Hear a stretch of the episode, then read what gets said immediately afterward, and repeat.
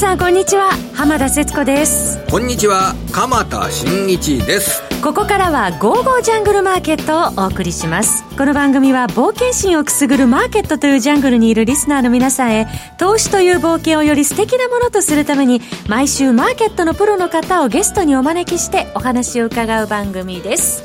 えー、さて今日の日経平均株価3日続伸となりまして1か月ぶりに2万1000台ようやく回復してきた。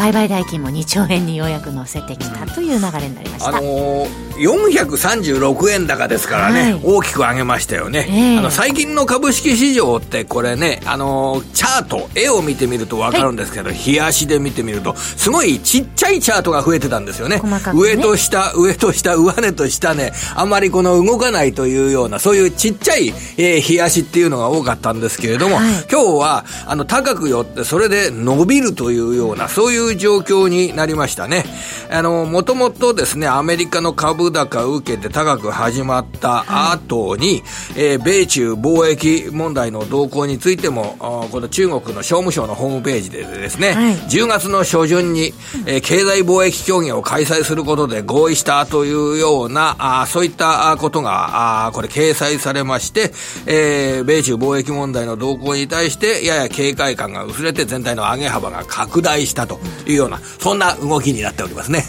協議は、まあ、月内ではなかったんですけれども、やっぱり決まったっていうことが、買い戻しの材料に要は、あの、はい、金融緩和政策っていうのを来週から控えてるわけですね。はい、ECB 理事会、FOMC、日銀金融政策決定会合、その前にいっぱい空売り持ってたら、嫌、はい、でしょ？この金融緩和政策が出てくるっていう時に空売り持ってたら嫌だっていうようなことで、それで買い戻しのタイミング探ってたっていう部分もあるんじゃないでしょうか。はい、あの、今日はですね、その世界的なお金の流れに精通したゲストの方をお迎えして、その金融緩和政策が発表される前の段階、そして発表された後の動向、まあ、株式市場の動向や為替市場の動向を読む上での世界的なお金の流れ、伺おうと思ってますんで、私はすごくあの楽しみにしております。はい、皆様も最後までどうぞお付き合いください。それでは早速進めてまいりましょう。この番組は投資家の英知を全ての人に投資コンテンツ e コマースを運営する「ゴゴジャン」の提供で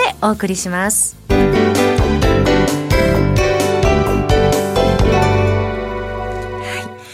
今、鎌田さんからまあ来週まあ以降は金融政策の流れもあるという話ありましたけれどもね。はい、あの、健全な状態が続くならば、その金融政策の発表前に、はい、まあ、売りづらいという状況が、まあ、これから2週間程度、えー、日銀の金融政策決定会合の結果が出てくるまで大体あと2週間ありますよ。はい、その2週間程度は、えー、健全なお金の流れの中でリスク資産をどのぐらい買うことができるかっていうことにかけてみてもいいのかなというふうに思ってます。はい、えー、とりあえず2週間ぐらいはですね。はい、えー、これはどういう話になるかっていうと、今まで世界的に債券の価格が上がって、そして利回りが低下してきたわけですよね。はい、ドイツのマイナス金利0.7%、アメリカの30年債金利2%割れ、アメリカ10年債金利10%、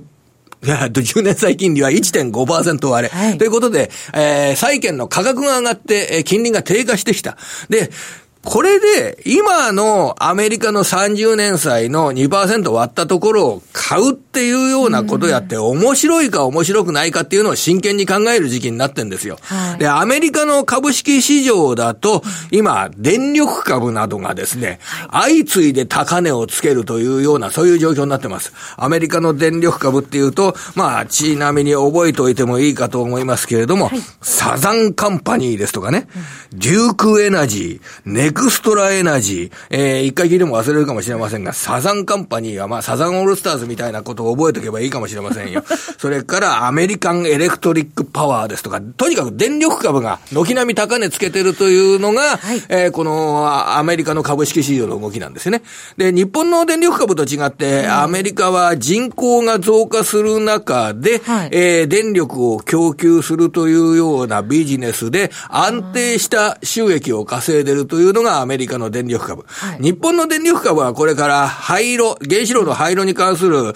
まあ多大なあお金が必要になってくるっていうようなことで、えー、とても株主の方を向いて仕事ができるような状況じゃないなと僕は思ってます。はい、えー、会社は言ってませんけど、僕は思ってます。だから、えー、アメリカの電力株っていうのと日本の電力株は同じようには扱えないので、で、その点は言っとかなきゃいけないんですけれども、はい、要は、あの、安定した収入を確保できるような、あ減配リスクの少ない株式に対しては、アメリカでもこうやってお金が向かっていくっていうことなんですよ。で、その動きが出た場合、えー、この、債券よりも、えー、電力株、アメリカの電力を株を買うとか、それでじゃあ、電力株の株価も52週高値を更新して、アメリカ随分上がってきた。はい、じゃあ次は、えー、もうちょっと、あの、事業リスクはあるけれども、先行きの、えー、経済の好転ですとかっていうのが、もうちも可能性として考えられるんだったら、じゃあ、普通の株もそこそこいいかなっていうようなことで、えー、違う株もまた、電力株以外のものもまた買っていく。えー、その時には、やっぱり経営の安定度と、やはり利益の水準から見た株価の割安感、こういったものが視点になると思うんですけれども、は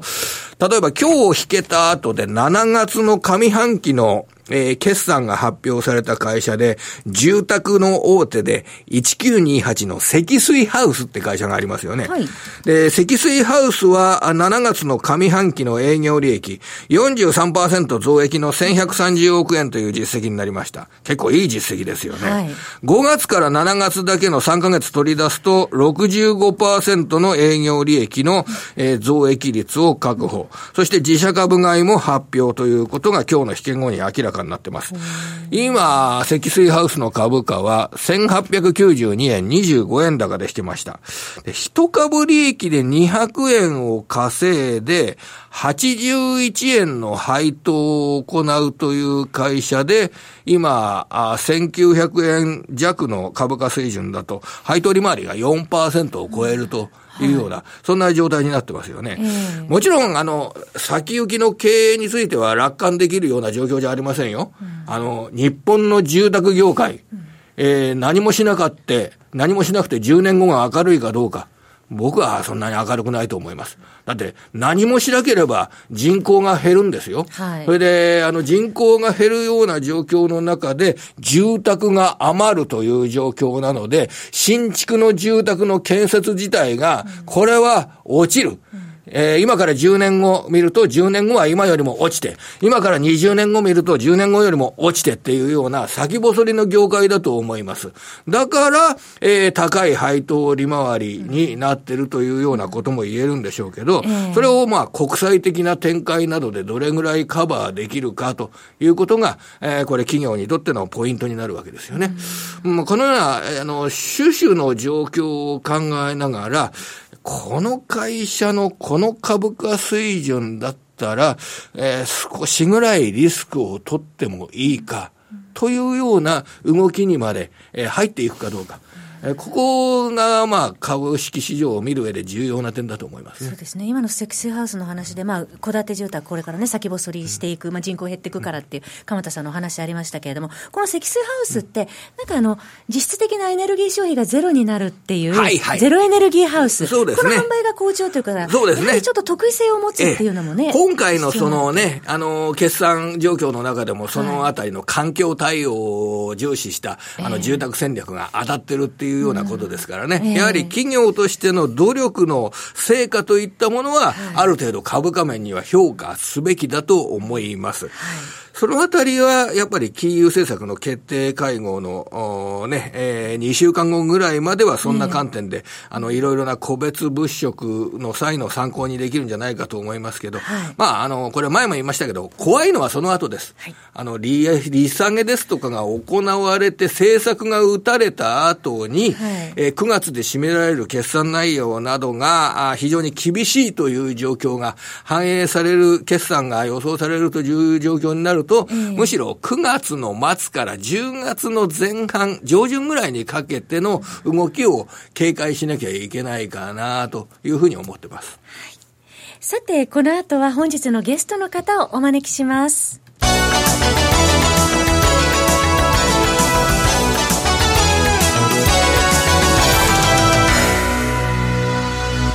日のゲストは、為替のスペシャリスト、この方です。島力夫さんです。島さん、こんにちは。こんにちは。よろしくお願いします。よろしくお願いいたします。さて、昨日夕方に、あの、香港の、えー、逃亡犯条例が撤回されて、あのあたりからなんか市場の雰囲気変わってきたような気がいたしますけれども、ね、大きく変わりましたね。はい、やはり、まあ、あの、中国側が一歩引いたっていうところがやっぱり大きいんですかね。えー、えー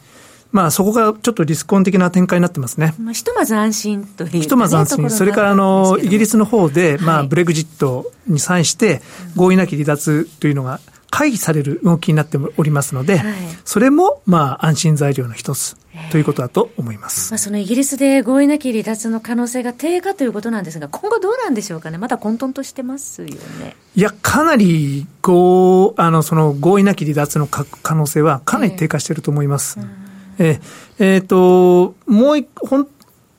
なんていうんですかね。あの、解散の回避もあった。えまあ、あの、解散して総選挙するのが筋だと思うんですけれども、はい、まあ、ちょっとイギリスの情勢を見まして、まあ、僕はすごく、あの、イギリスの政治に関してあの、知識があるわけじゃないんで、こう言い切るのはあれなんですが、このイギリスの首相の権限っていうのは、なんか日本の首相と比べて、かなり小さいなと。なるほど。ええー、いや、これじゃ何も決まらないだろうなと。あの、昨日ですね、あの、解散するというのを提言して、ところが議会の3分の2の、えっ、ー、と、賛成を得ないことには、えー、可決しないということなんですが、日本の場合はですね、総理大臣が判断すれば、それで解散なんで。解散できますね。えー、解散総選挙っていう解散、えっ、と、解散総選、まあ、つまり、まあ、あの、議員、まあ、あの、あの、議員であるっていうことは首がつながっていることなんですが、はい、解散ってことは首を切られるわけですよね。えー、じゃあ、あの、総選挙しますかっていう法案を出してですね、うん、3分の2の賛成が必要と。みんな自分の首が切られるって分かってたら、なかなか賛成しないですよね。このイギリスの男のニュースで、これからの受け止め方で、ちょっと根本的な話を押さえておいて、あの、伺いたいんですけど、これは合意なき離脱というものが可能性が高まるというのは、マーケットの悪材料という、そもそもそれは根本的な位置づけとして、それでよろしいんでしょうかね、これ。悪材料だと思います。なるほど。じゃあ、現職の大統領、失礼ですね。現職の首相、首相が、イギリス首相が進めようとしていることが進むと、これはマイナスの材料というような言い方ができるわけでしょうか、これ。その通りです。その通りなんですけれども、でもそれは国民の意思だということですから、やらなくちゃいけない。はいはいはい。だからそういうちょっと変わったあの構図になってますよね。だからよくマーケットっていうのは結構与党勢力が、あの、いい方向、その政策が進むというような状況になると、一般的には、あの、プラスの材料というふうな位置づけされることが多いんですけれども、その与党、現職首相が進めるイギリスの政策が、マーケットの波乱につながるっていうのって、すごくちょっと珍しい構図になるんじゃないのかなと思ったんですけどね。まあ確かに珍しい構図ではありますけれども、やはりまあ、経済の損得よりも、まあ、政治の方が上位にあるということなんじゃないですかね。だってまだあのアイルランドの国境問題をめぐっても、まだ膠着状態ですよね。膠着って言いましょうか、あのイギリスにですね、30日以内に提案を出してくれと、はい、ドイツとフランスが前回のあの首脳交渉で言ったんですけれども、はい、イギリス側からはまだ何も言ってきてないみたいですね。あのそのなんていうんですかね、この車のナンバーで識別するとかですね、IC タグでどうこうとかですね、その税関をどっか国境じゃなくてどっか遠くに持っていくとかですね、あの根本的でないような提案はいろいろあるらしいんですけども、まあ、ちょっと、あのまあ、子供の遊びじゃないんで、それなんじゃあの EU 側はとても受け入れられないっていう状況じゃないですかね。うん今後の経済の動きを考えますと、やはり合意なき離脱となったら、経済の混乱は招きかねない？えっ、と、数か月ちょっと混乱すると思います。で、イギリス経済にとっては明らかにマイナスなんですけれども、はい、まあ、うん、なんて言いましょうか、まあ、マイナスなんですが、もっと遠くを見てるんじゃないですかね、イギリス国民の人たちは。まあ、1年目、2年、1年、2年の混乱よりも、その30年後、50年後、まあ、より良い国になってるには、そっちの方がいいと思ってるから、まあ、そう判断してる部分もあるんじゃないですかね。かりました。それと、まあ、そこに、えー、つながるような形で、えー、来週の非常に重要なスケジュールとして、あの、中央銀行の、先進国の中央銀行のトップを切って、あの、ECB 理事会、えー、こちらが来週の12日に開催される,、されるというような状況になります。はい。このヨーロッパの金融政策、まあ、新しい金融緩和策なども出てくるのではないかというふうに指摘されておりますけれども、はい、そちらの内容、マーケットの反応ということで、まずいかがでしょうか、それ。えっとですね、ECB ができることは限られてるんですけれども、まあ、あの、あできることはすべてやってくるという形になるんじゃないですかね。えー、まあ、あの、その、その、まあ、国債の買いとかですね、そういうのはまた復活するでしょうし、まあ、金利も0.1なり0.2なり0.3かわからないですけども、少し金利低下させると思います。で、まあ、あらゆる手段を使うんでしょうけれども、それは根本的にその景気の刺激になるかって言われると、ちょっと微妙かなというのはあると思います。ただ、あの、その、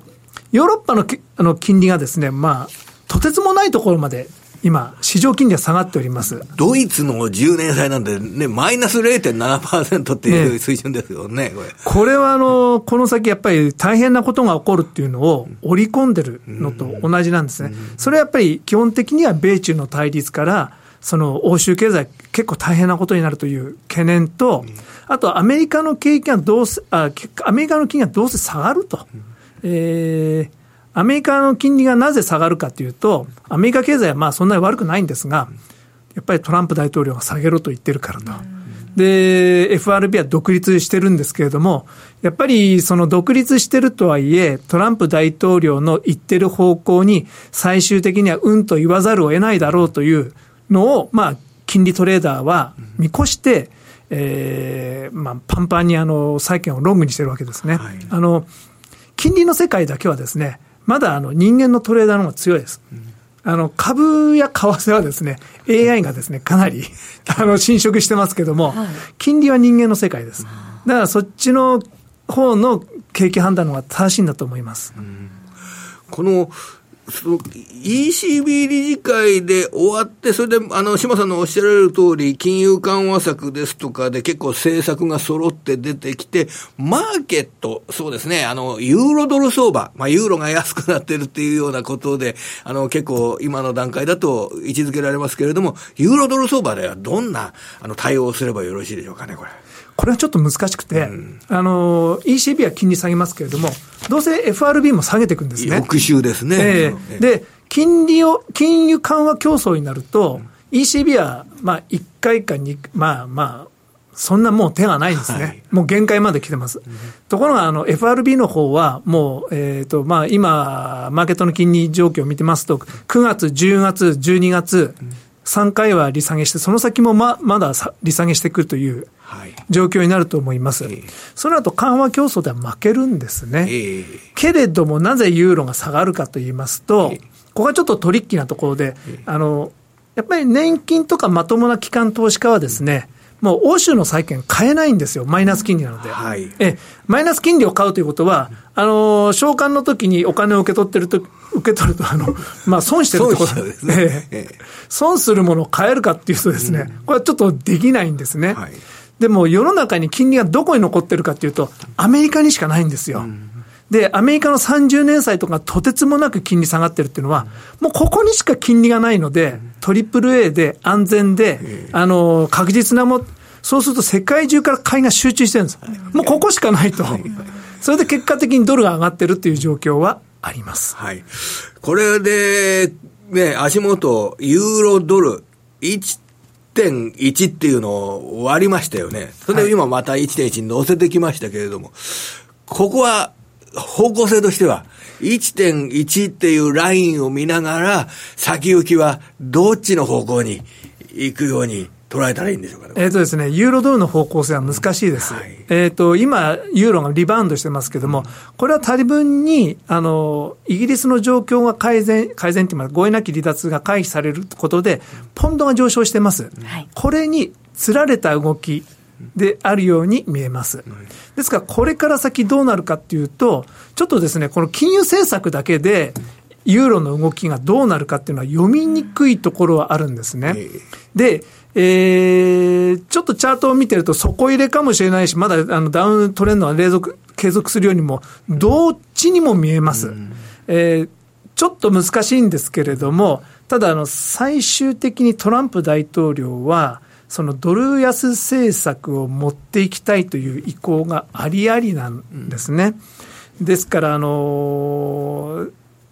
最終的にそういうリスクがある限りですね、ユーロドルショートを持ち続けるっていうのは、なかなか難しいんですが、ただその一方で僕、先ほど申し上げましたけども、あの、欧州の機関投資家が、あの、金利のあるものが買えないので、はい、もうアメリカにしか残ってないので、継続的にアメリカに資金が流れるっていう構図もあります。今ちょっとリバウンドしてますけども、落ち着くとまたユーロ安になりそうな気がしますね。今の島さんのお話聞いて僕思いました。わかりました。あまり、決めつけない方がいいってことじゃないですか。今ちょっと。ユーロドル相場については、えー、あの、ここが底打ちだとか、もう戻るだとか、あの、まだまだユーロが、あの、売られるとか、そういう、あの、こうね、えー、決めつけはしないで向かった方が今のところはいいっていう感じじゃないですかね。そう思います。うん、あとですね、ちょっと最後にちょっとこれはあるんじゃないかなと思うのは、やっぱり究極のファンダメンタルズ、言いましょうか、やっぱり中国はちょっとあの国内の民間債務はあまりにも大きいので、ちょっとフラットな成長の方向に行きます。で、中国が下がると、欧州がちょっと下がってきます。欧州はちょっとしばらく景気回復が難しい状態です。やっぱりアメリカのファンダメンタルズがいいんですよね。どうしてもそこに試験がいってしまうと。ということなんだと思います。で、えー、あと流動性の高いこのドル円、日本の投資家にとってみるとドル円どうしようかなと思ってる方山のようにいらっしゃいます。島田さんの助言を聞きたがってるんですけれども、ぜひ、えー、回答をお願いしたいんですけれども。このドル円も難しいですね。あの、これから FRB は金利を下げていきます。で、日本は緩和すると言ってももう限界なので、ね、やりようがないです。そうすると金利、まあ、金利差どんどん縮小しますし、えー、金利差どんどん縮小していくので、まあ普通はドル売り円買いなんですね。で、もう少しもうちょっとドルが下がってもいいように見えるんですが、ここ不思議に抵抗しております。もっと本来はかつてのマーケットであれば、円高が進んでいいところなんですよ。なぜそこで止まってるかというと、まあ株同様、まあちょっと年金さんの買いが、まあ2万円なり105円を支えるっていうところもあるんだとは思うんですが、あとはやっぱりファンダメンタルズが日本悪いからじゃないですかね。うん、えー、そのやっぱり、投資先としての日本っていうの選択肢は、非常に厳しいものがあります。で、お金があったらどこに持っていくかって、どうしてもアメリカなりですね、まあ将来性のある地域に持っていくことになるわけで、で、円は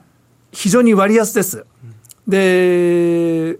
日本にはインフレがありません。ですから、あの、ここの状況を、まあ、割安の状況を回避するには、まあ、日本がむちゃくちゃインフレになるか、円高になるか、どちらかなんですけれども、どうもどっち、どう、どっちにもいかなさそうだ。と、いうことになると、まあ多分、現状のレベルでずっと続くんでしょうけれども、それって日本がどんどん貧乏になってくるんです。えー、日本のその GDP、相対的 GDP が世界に列語して、どんどんどんどん小さくなっていくという未来なんですよね。うんあとは、あの、リスク、今日などは、まあ、いわゆるリスクオンの株高の円安っていう動きが、まあ、今日は見られたわけですけれども、この動きは、あどのぐらい乗ってもいいんでしょうかね、これ。あんまり乗らない方がいいですか？その米中がちゃんと解決してるかどうかっていうのは、あの、今日は単にあの、9月あるべきだったものが10月に先送りされて、まあ、高レベルのあのミーティングが行われるって言いますけど、高レベルってことは、要はあの閣僚じゃなくてですね、事務方での高レベルでやるっていうことなんで、実は低下してるんですね、レベルが。ですから、あの、あまり、その期待しない方がいいと思ってるので、あれなんですか、ただ、トランプ大統領を見てると、本当に合意したくて合意したくて、たまらないようなので、あの突然ですね、もの猛烈な妥協をして、えー、米中が合意するって可能性は、排除できないと思います。これはやはりマーケットにとってみると、大きい材料ってことなんですね。それが、それがどっちに傾くかっていうのは。いや、それ、それ今の関税のレベルでずっと言ったら、世界中が不景気になることは間違いないんで、あの、どっかで撤回したいはずなんですね。あの、トランプ大統領も。でもなんか成果が欲しいんですけども、中国は絶対出さないんで、まあ、でもどこかで、おそらくこれまでかけてきた関税をすべて撤廃してお互いに、で、中国はちょっと大豆買ってくれるとかですね、そういう話で落ち着きそうな気がしないでもないんですけど。うん。アメリカの景況感については、今日あの今週はあの注目指標が続々とまあ出ておりますけれども、景況感についてはどのようにご覧になってらっしゃいますか、えっと、製造業のところが悪いんですけど、えー、それはやっぱりどうしてもみんなあの、この米中の問題があるんで、えー、投資を控えてる。お金使いたいんですけど、待ってるんですよね。基本的に景気は悪くないんですけども、使いたくても、いや、中国に投資していいのか、アメリカに投資していいのか、どっかどうしていいのか、わからないっていう状態なので待ってるという状況だと思います。ですから、米中が解決すると、一気に景気回復っていうことになるとは思います。ただ、なかなか難しいかなと思いますけど。ね、国内も、えー、来月増税が控えてるということで、今日大幅高になりましたけども、やっぱり買い戻しで止まるかどうかっていうところですけどもね。ちょっと日本株は難しいですよね。えー、まあでも、あの、やっぱり上がると景気、あの、雰囲気が良くていいですね。雰囲気あります。海外投資家からはどのように見られてますいや、その、はっきり言って、投資先としては、まあ、なんでしょうか、選択肢にあんまり入らないっていうところが正直なところじゃないですかね。うん、あの、来週は内閣改造ですとか、日本のニュースは出てきますけど、はい、そんではどうですか、マーケット材料としては意識されますかね？いや、あまりされてないっていうのは正直なところなんですが、多分、でも、外務大臣が変わるので、はいそこが変わると、やっぱりちょっと韓国との関係も少し変わってくる可能性がありますんで、そこは少し好材料になるかもしれないですね。今のところ内閣支持率高いというところもね、ありますけれどもね。まあ、煽ると高くなるっていうと、まあ、お隣とあんまり変わらないのかなっていう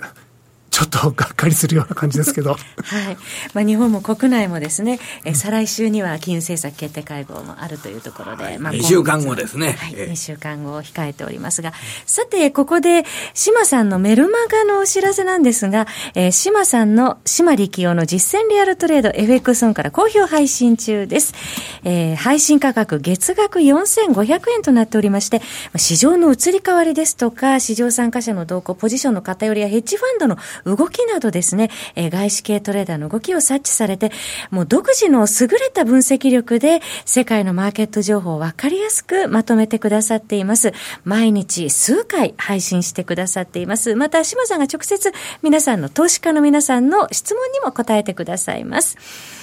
えー、島力夫の実践リアルトレードでトレード成果どんどん皆さん上げてまいりましょう。詳しくは番組ホームページ右の午後じゃんトレードサロンのバナーをクリックしてください。また、えー、今回は島さんから無料資料プレゼントがありますね。これは楽しみですね。はい、えっ、ー、と、すいません、先月やると言っておきながらですね、伸び伸びになったので、今回は先月と今月合わせた資料ということで、えっ、ー、と、もう午後じゃんさんの方には頼んでありますんで、はい、間もなくアップされると思います。はい、詳しくは番組ホームページ、皆様、えー、お立ち寄りください。そこに詳しく書かれておりますので、えー、ぜひゲットされてください。本日のゲストは為替のスペシャリスト島力夫さんでした。島さんありがとうございました。ありがとうございました。えー、そろそろお別れのお時間です。はい、えー、今日の上がった後、えー、アメリカではどうなるか注目されますね、はい、鎌田さんどうもありがとうございました。こちらこそありがとうございました。それでは皆さんまた来週。この番組は投資家の位置をすべての人に投資コンテンツ e コマースを運営する「ゴゴジャン」の提供でお送りいたしました。